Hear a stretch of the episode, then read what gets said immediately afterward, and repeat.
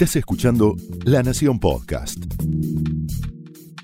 A continuación, el análisis político de Carlos Pañi en Odisea Argentina.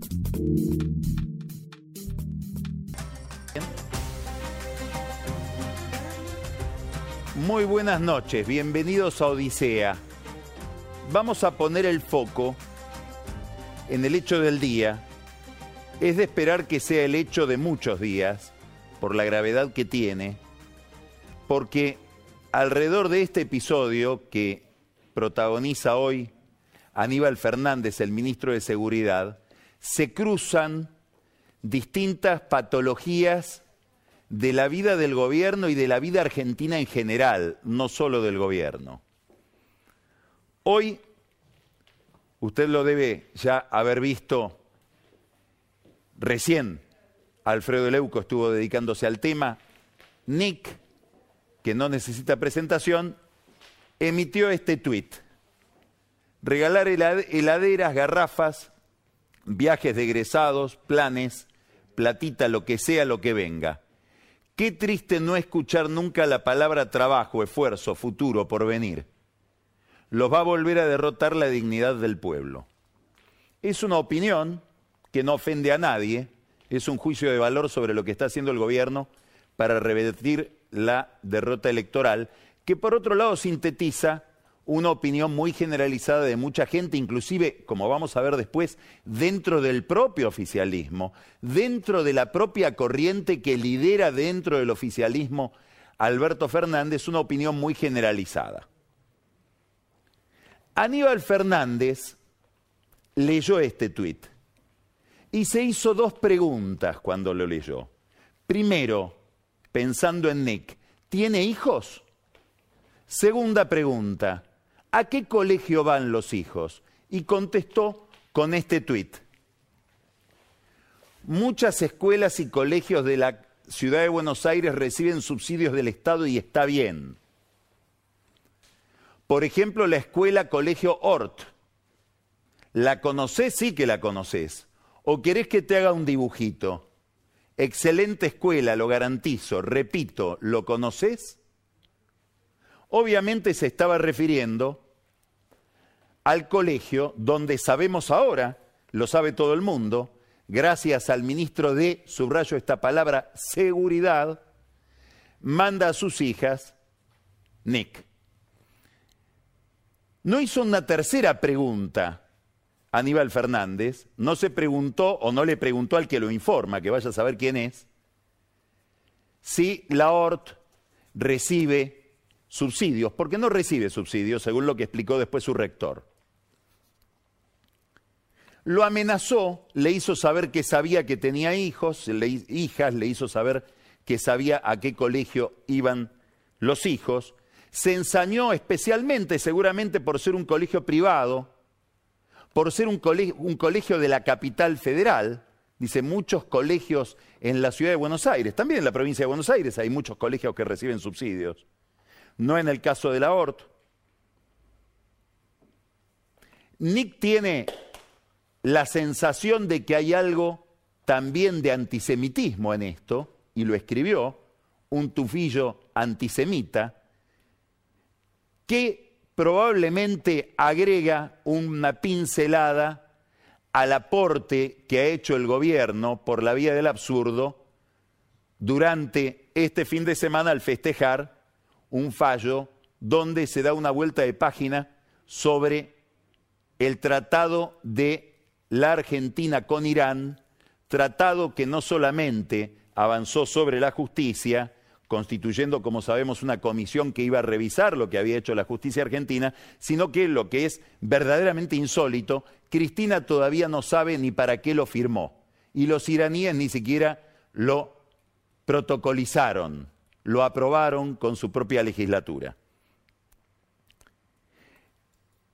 Importa lo central importa un ministro de Seguridad que por lo que se sabe, por lo que dicen sus colaboradores, quienes lo conocen de hace mucho tiempo, tiene ataques de ira, sufre ataques de inestabilidad emocional y está al frente de la seguridad. Que amenaza, no es la primera amenaza, de Aníbal Fernández. Hay muchas amenazas registradas, sobre todo con periodistas, que practica el espionaje, el mismo gobierno que le está reprochando a Mauricio Macri haber tenido una agencia federal de inteligencia que practicaba el espionaje contra la oposición, contra periodistas, contra la propia dirigencia del PRO, incurre en esto. Se ve que el reproche es bastante cínico. Se supone que a Aníbal Fernández lo habían incorporado, lo habían reincorporado a la primera fila del gobierno, lo habían sacado de yacimiento Río Turbio para llevarlo al Ministerio de Seguridad para dar vuelta a la campaña.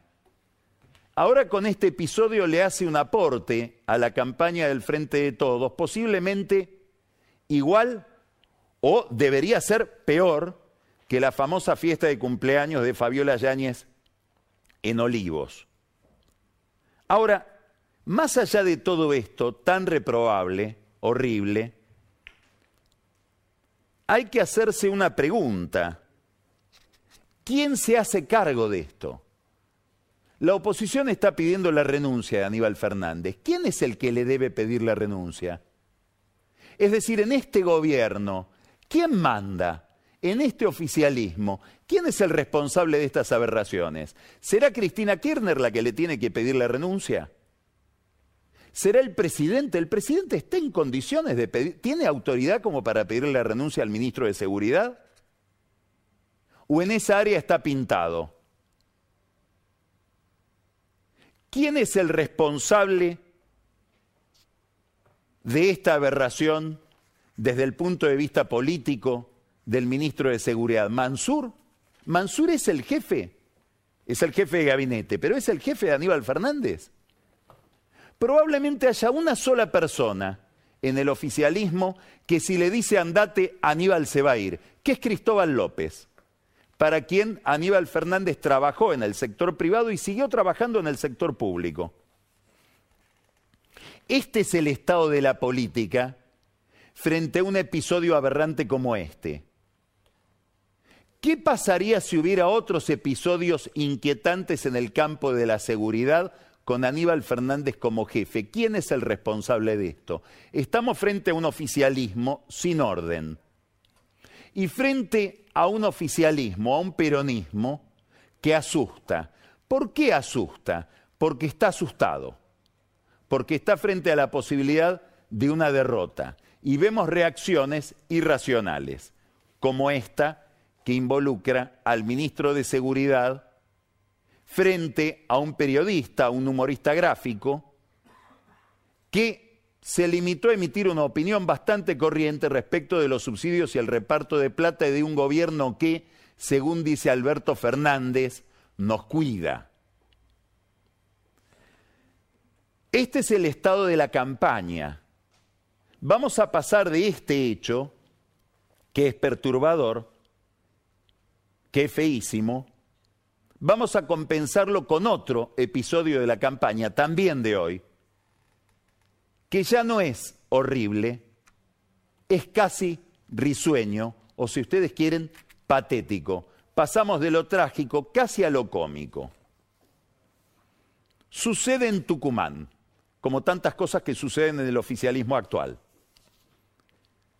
Mansur, Juan Mansur, el jefe de gabinete, como ya dijimos el lunes pasado, está, no sabemos si gobernando la Argentina, pero intenta gobernar Tucumán desde Buenos Aires. Y le dedica mucho tiempo a Tucumán. Entre otras cosas porque tiene miedo de que se lo coma Osvaldo Jaldo, que es su vicegobernador y enemigo que quedó al frente de la provincia. Entonces, hoy tuvo la idea de llevar al presidente a Tucumán.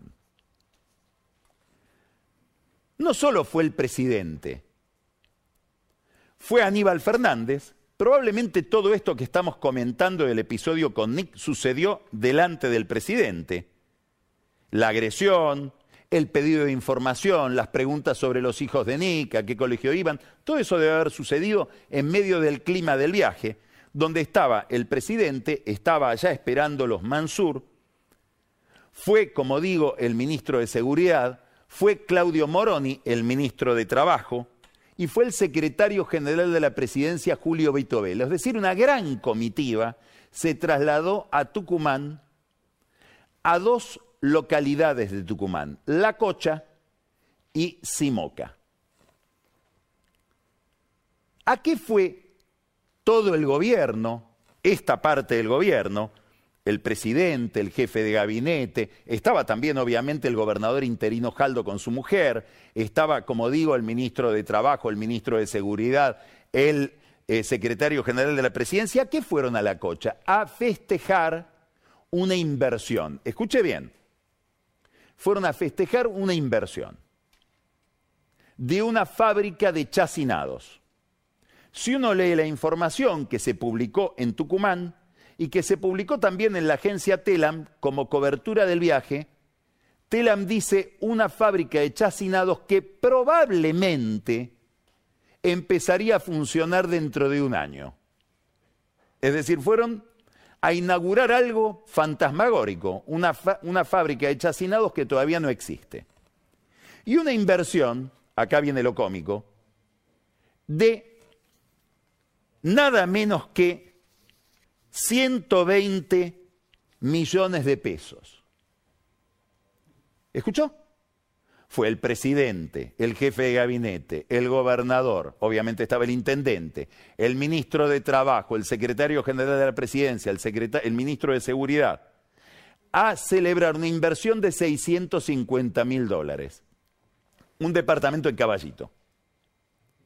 Pero lo más interesante de todo es que según la crónica, esa inversión de una fábrica que si la vemos la vamos a ver dentro de un año, que implica una inversión de 650 mil dólares, si lo quieren dólares oficiales, un millón doscientos mil, sigue siendo un departamento.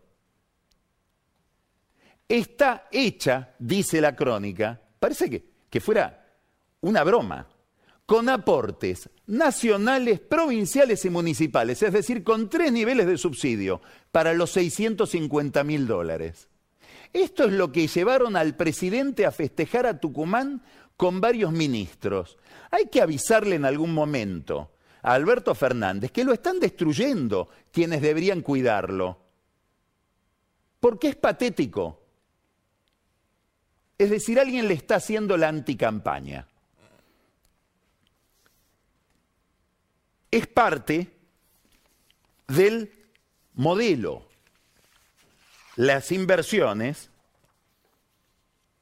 que se anuncian son inversiones de 650 mil dólares, cuyo resultado lo vamos a ver dentro de un año, y hechas a partir de subsidios de impuestos públicos, que pagan los contribuyentes nacionales, los tucumanos y los vecinos de la cocha.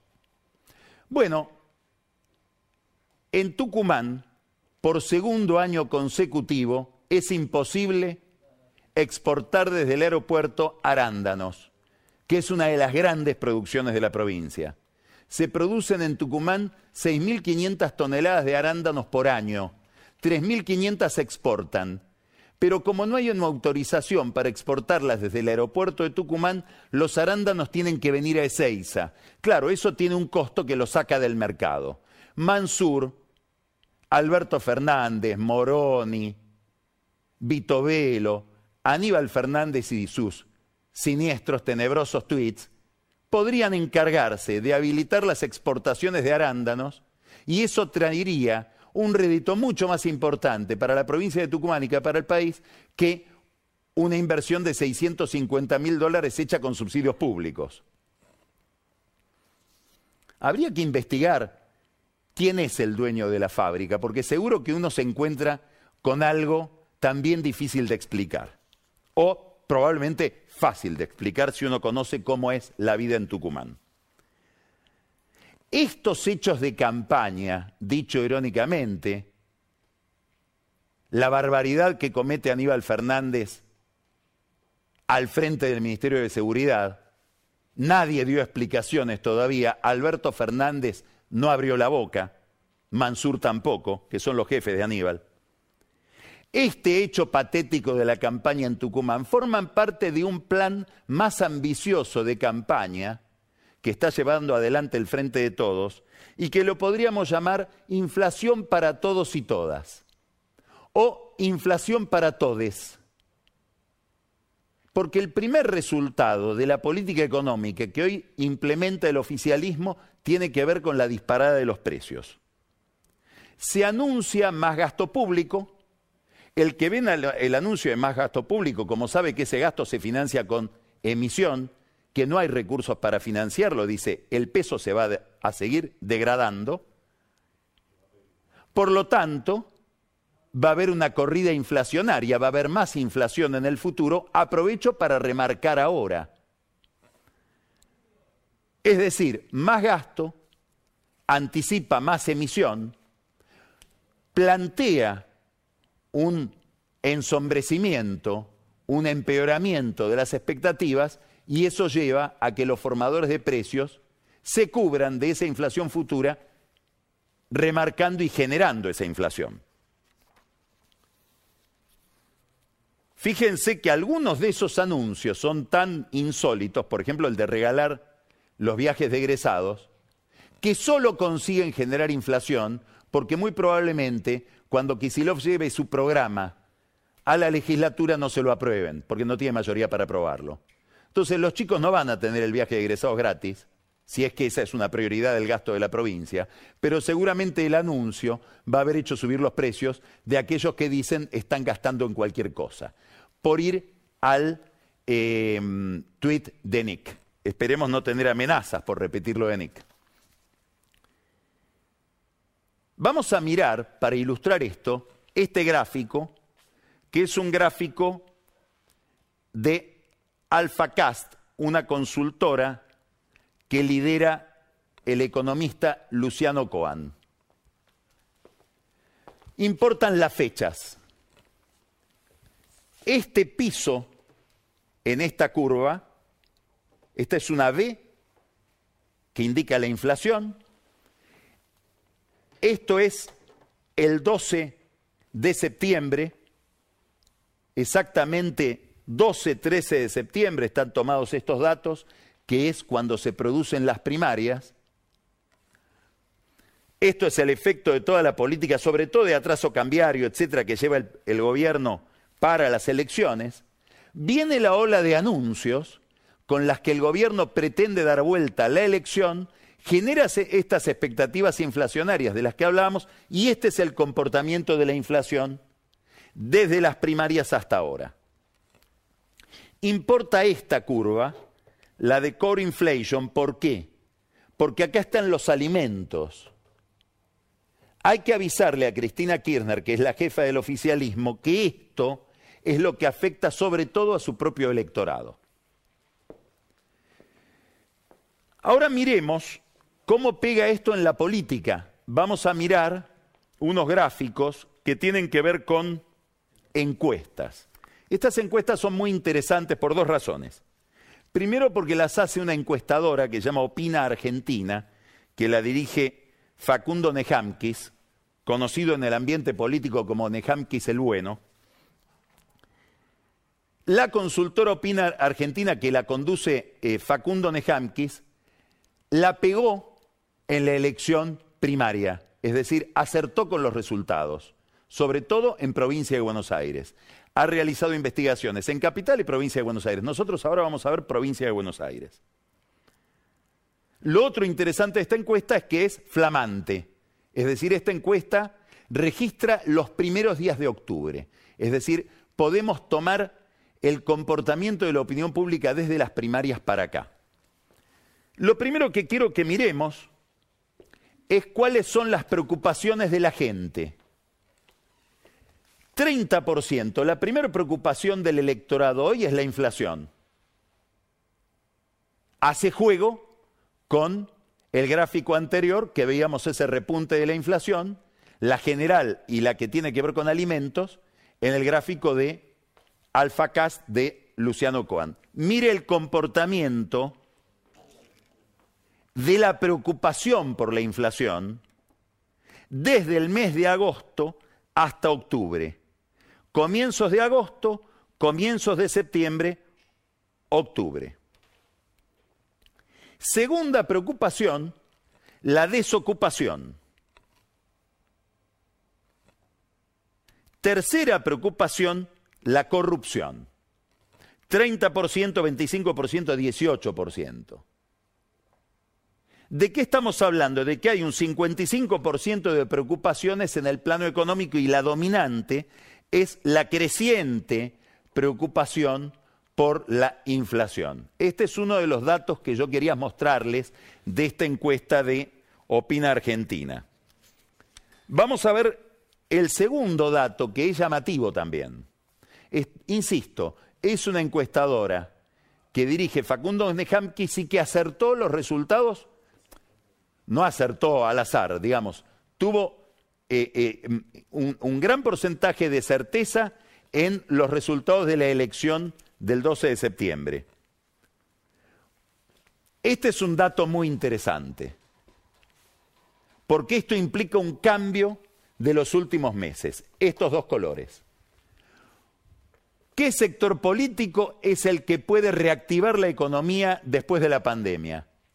Hace seis meses nunca hubiera estado al frente la oposición, que está con 34%. Acá hay dos datos para mirar. Primero, que el oficialismo empieza a perder confianza frente a la oposición para salir del problema. Un oficialismo al que se lo votó para salir del problema que la gente identificaba con el final del gobierno de Macri. Ese fue el mandato que recibió Alberto Fernández y daría la impresión de que empieza a perder confianza para eso. Después vamos a eh, recorrer algunas ideas de los propios amigos de Alberto Fernández sobre por qué le pasa eso y empieza a ver como una recuperación de la confianza en la oposición. ¿Esto es porque hubo un error anterior y había una desconfianza inmerecida? ¿O porque la gente percibe que hay una renovación en la dirigencia de la oposición que va dejando atrás a Macri? Gran pregunta. Macri cree y tiene algunos elementos o datos para justificar esa creencia que en la medida en que va quedando atrás su gobierno y se ve la política oficial y los problemas que genera la política oficial, su figura y su gestión va siendo reivindicada y se va recuperando lentamente en las encuestas. En la campaña de eh, Juntos por el Cambio lo que vemos es otra teoría, que es que hay Macri, hay que eclipsarlo y mostrar otros candidatos. Acá hay otro dato muy importante, este. Este 26% es muy relevante. Este 26% es el conjunto de gente que dice ninguno de los dos, ni el gobierno ni la oposición nos saca de esta. Bueno, cuidado con eso, cuidado a toda la clase política con eso. Porque hay un sentimiento de falta de confianza, de apatía, que hace juego, que es coherente con los niveles de abstención que hubo, que es coherente con otros indicadores que aparecen en las encuestas, como por ejemplo el pesimismo. Hemos hablado muchas veces de que ronda el 70% el conjunto de argentinos que dicen este año me fue peor que el año pasado y el año que viene me va a ir peor que este. Bueno, ahí está ese 26% haciéndole señas a toda la clase política. Es el de los que dicen de esta no nos saca nadie. Ahora vamos a ver cómo está la intención de voto, que es lo que usted se debe estar preguntando y que es el dato más inseguro pero el más interesante siempre.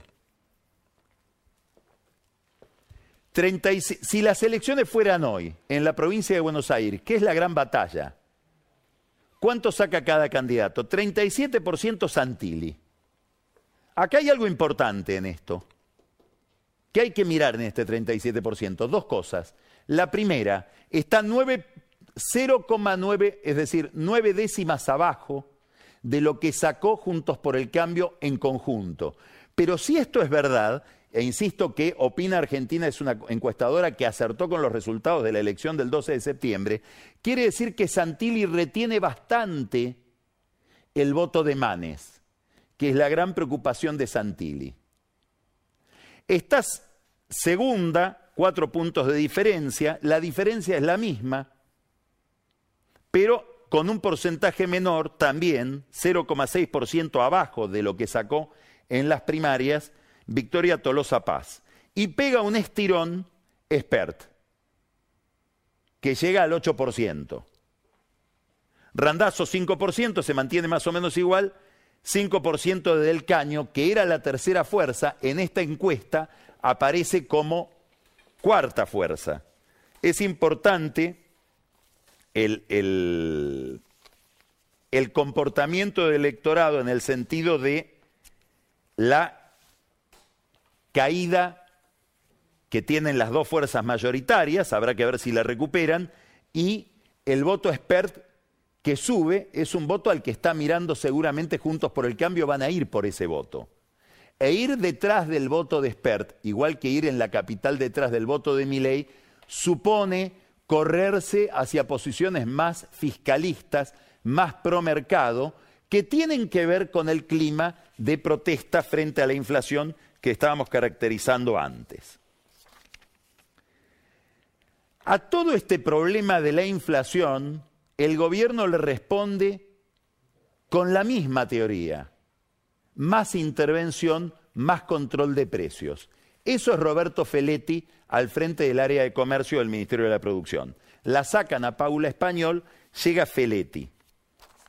¿Qué significa la llegada de Feletti? Bueno, primero estamos hablando de alguien del corazón del kirchnerismo.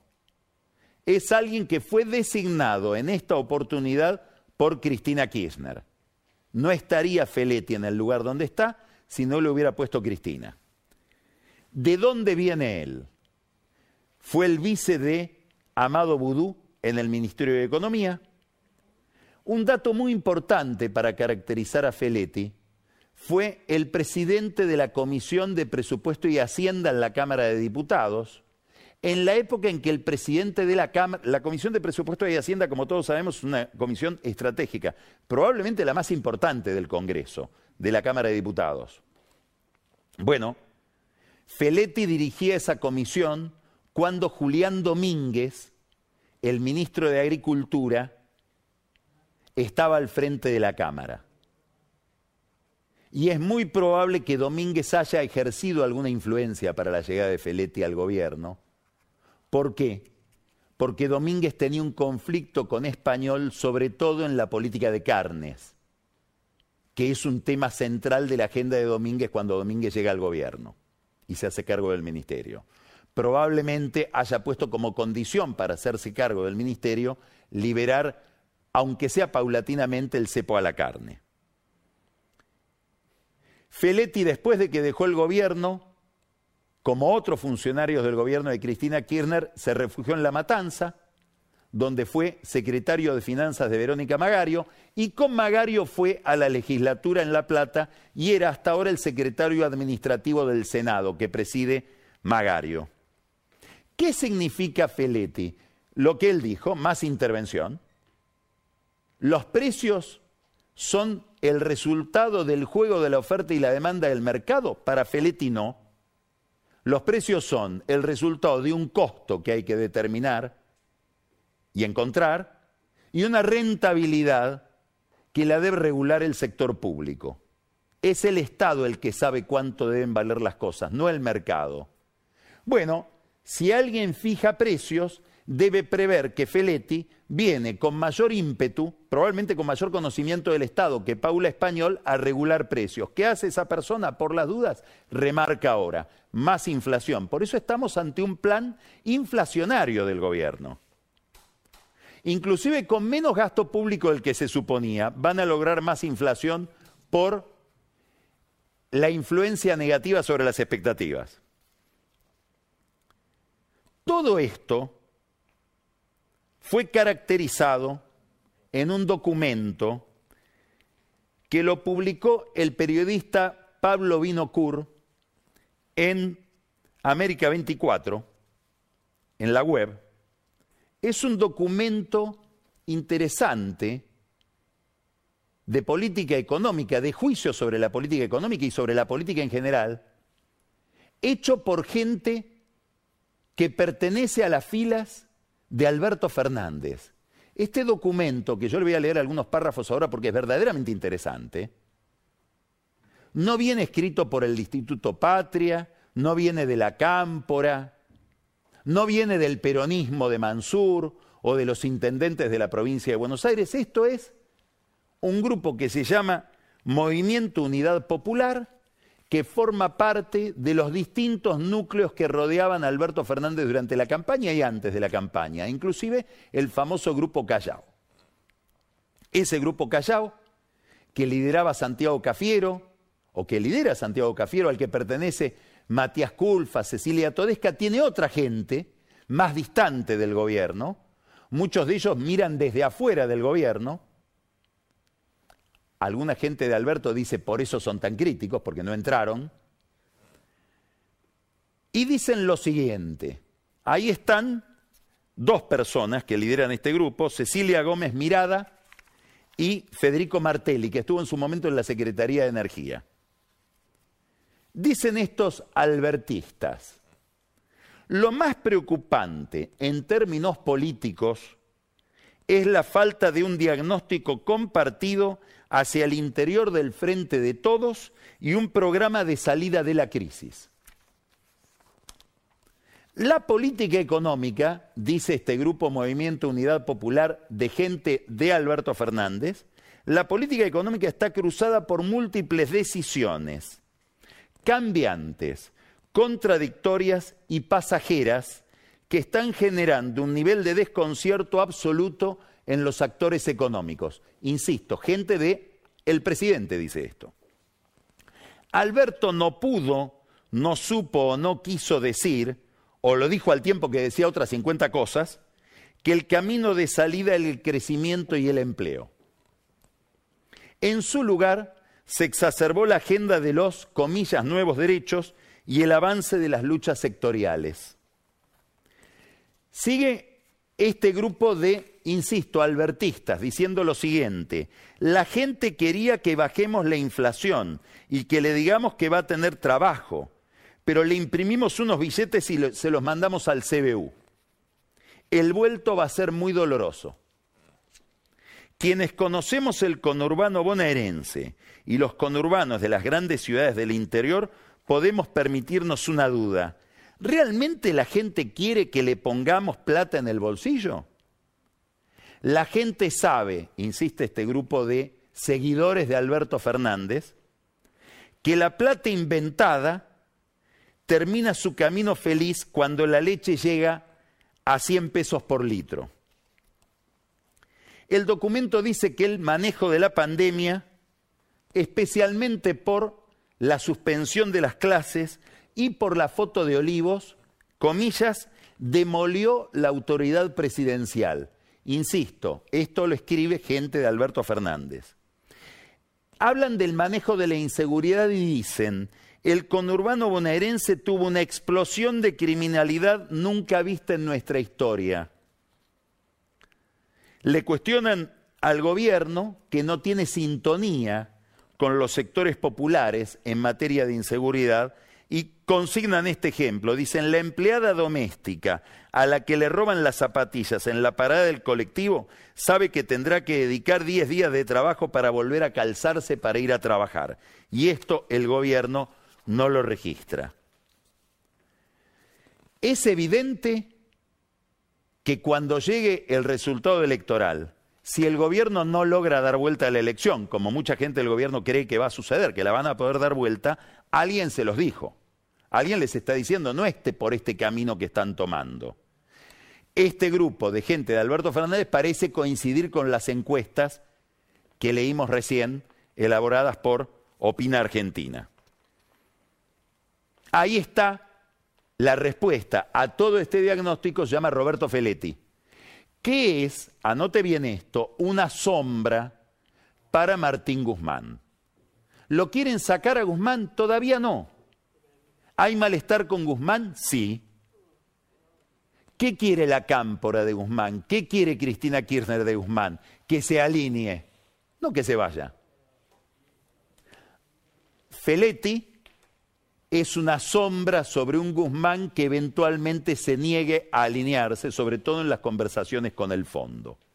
Y una demostración de los resquemores, de los recelos que hay frente a Guzmán, es la noticia de que ahora cuando él viaja a Washington para participar de la asamblea del Fondo Monetario Internacional, de la asamblea de otoño, en el hemisferio norte, lo acompaña Juan Mansur. Importantísimo. ¿Por qué? Porque tanto Cristina Kirchner como Máximo Kirchner como la Cámpora pretendían otro jefe de gabinete, no solamente para alinear y para organizar la tarea de gobierno, sino para que controle a Guzmán y controle la interlocución entre Guzmán y los funcionarios del fondo, en la suposición de que Guzmán vamos a ponerlo en estos términos muy simplones, es demasiado amigo de los del fondo. ¿Por qué? Porque puede tener una fantasía de querer terminar siendo funcionario del fondo, como lo fue Stiglitz, su maestro. Entonces, en la Cámpora, en el Instituto Patria, en los alrededores de Cristina, existe la sensación de nos trae mensajes muy duros que no sabemos si él discute con la suficiente convicción. En la idea de que hay un margen de maniobra política disponible que Guzmán no aprovecha. Ahora lo mandan a Mansur, dicen que va a haber inversores, ojalá los encuentre en Estados Unidos, pero lo mandan sobre todo a controlar la relación entre Guzmán y el fondo. Hoy hubo una noticia relevante en este sentido, la publicó Jorgelina do Rosario en Bloomberg, y es una noticia según la cual el fondo ya dijo que no a uno de los reclamos de la Argentina para encontrar o para aprovechar ese margen que no existiría aparentemente. Y es que las tasas que se cobran por la penalización, las tasas que tienen que ver con haber pasado por encima de la cuota del país, tengan que ser más bajas y no haya esa penalización. En el fondo, según publica Bloomberg, dicen no. Eso no se lo vamos a conceder a la Argentina. No va a haber heterodoxia. Vamos a seguir con las reglas clásicas del fondo. En el gobierno dicen eso no sucedió, todavía estamos negociando. En el fondo no desmintieron, tampoco afirmaron, dicen no hacemos comentarios sobre trascendidos. Vamos a ver cómo le va Mansur, si vuelve con la victoria o no. Porque ahora que Mansur es el monitor de Guzmán, es él el que tiene que traer el trofeo. Un Guzmán debilitado, un Alberto debilitado, que van a hablar con una Georgieva debilitada, en un fondo donde probablemente, si Georgieva sigue al frente, la están investigando, como sabemos, por inconductas en el Banco Mundial cometidas a favor de China, si sigue al frente del fondo va a ser con un, una tutela, una supervisión mucho más estricta de los Estados Unidos, de la Secretaría del Tesoro, de David Lipton, que es el funcionario de la Secretaría del Tesoro de Biden, que antes estaba en el fondo y que negoció con Duhovne el programa que tanto critica y el crédito que tanto critica el oficialismo. Se van a encontrar posiblemente con Lipton en el camino. Hay un viejo dicho que dice, no, pises a nadie al subir, te lo podés encontrar al bajar. Sale Paula Español, entra Feletti, y esto tiene otra dimensión, no solamente para Guzmán, es un mensaje para Axel Kisilov. Daría la impresión de que para Cristina Kirchner, Kisilov puede ser muy inteligente, muy leal, muy fiel, pero en el orden práctico no ofrece resultados, no hace goles. Ya le hicieron desplazar de la jefatura de gabinete de la provincia a Carlos Bianco, que era su mano derecha, ahora tuvo que ceder a alguien de su corazón, que es Paula Español. Se va completando en distintos planos la intervención sobre Kisilov. Habrá, que ver qué pasa ahora en la provincia de Buenos Aires. Si sigue el avance de los intendentes y si sigue dónde. Preste atención. En un área fundamental, la seguridad. ¿Por qué? Porque empieza a circular la versión de que Berni, Sergio Berni, estaría por irse de el Ministerio de Seguridad. El que primero publicó o divulgó esta noticia es Roberto García. ¿Qué quiere decir? Que Berni se va, que queda decapitado el esqueleto más importante que tiene el Estado en la provincia de Buenos Aires, que es la policía. No es que a Bernie lo echan, es que Bernie aparentemente se querría ir. ¿Por qué? No sabemos. Es por el imperio de la cámpora. Tuvo un gran altercado, lo lo comentamos acá, con Máximo Kirchner. Lo agarró del cuello a Máximo Kirchner. Los tuvo que separar el jefe de policía viejos enfrentamientos que vaya a saber se hunden en el fondo de la historia, porque Bernie a Máximo lo debe conocer desde chiquito. Casi un enfrentamiento familiar. Y decide irse. Hipótesis, son especulaciones, porque ve que vienen problemas de seguridad, porque ve que no está claro quién es su jefe, como no está claro quién es el jefe de Aníbal Fernández, porque no sabe si su jefe es Insaurralde, Kisilov. Ahí está mirando ese lugar Alejandro Granados caudillo de Ceiza, fue el ministro de Seguridad, muy opaco, de Daniel Joly, quiere volver gran socio, en todo el sentido de la palabra socio, de Martín Insaurralde. ¿Quiere decir que le van a tomar la seguridad al kirchnerismo los intendentes en la provincia de Buenos Aires?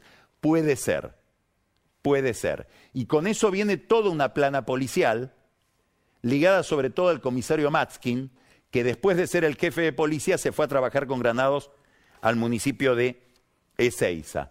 Pregunta, ¿tuvieron algo que ver, como creen autoridades actuales de la policía de la, provincia de Buenos Aires? Granados, Insaurralde, etcétera, hasta el propio Massa, en tolerar o a lo mejor no disuadir o a lo mejor, peor, alentar el levantamiento policial de septiembre del año pasado? Sería interesante que fueran ellos los que vuelven a, controlar la policía que se levantó. Lo concreto, gran avance de los intendentes, posiblemente ahora también en el área de la seguridad. Y ocupando distintos cargos en el Ejecutivo. Probablemente con la fantasía de que si se van de sus municipios antes del 10 de diciembre, como se fueron antes de cumplir dos años del nuevo mandato, pueden ir a la justicia a pedir la reelección, porque como se sabe, en la provincia de Buenos Aires la reelección está limitada a dos mandatos por una ley que congeniaron María Eugenia Vidal y Sergio Massa. Signo de interrogación. Nota al pie de página. Jorge Macri quiere ser ministro de gobierno de la reta para también aprovechar esa martingala y poder después reelegirse una vez más como intendente de Vicente López? Nadie lo sabe porque nadie está seguro de que la justicia le vaya a dar la razón.